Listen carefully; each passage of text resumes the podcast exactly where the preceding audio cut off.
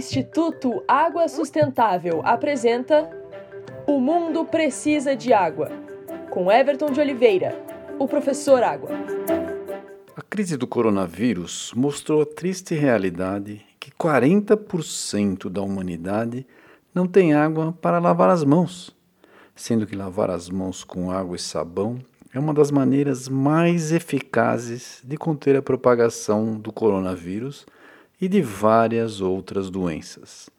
A falta de acesso à água e ao saneamento só amplifica problemas já grandes por si só. Está na hora da água, Brasil.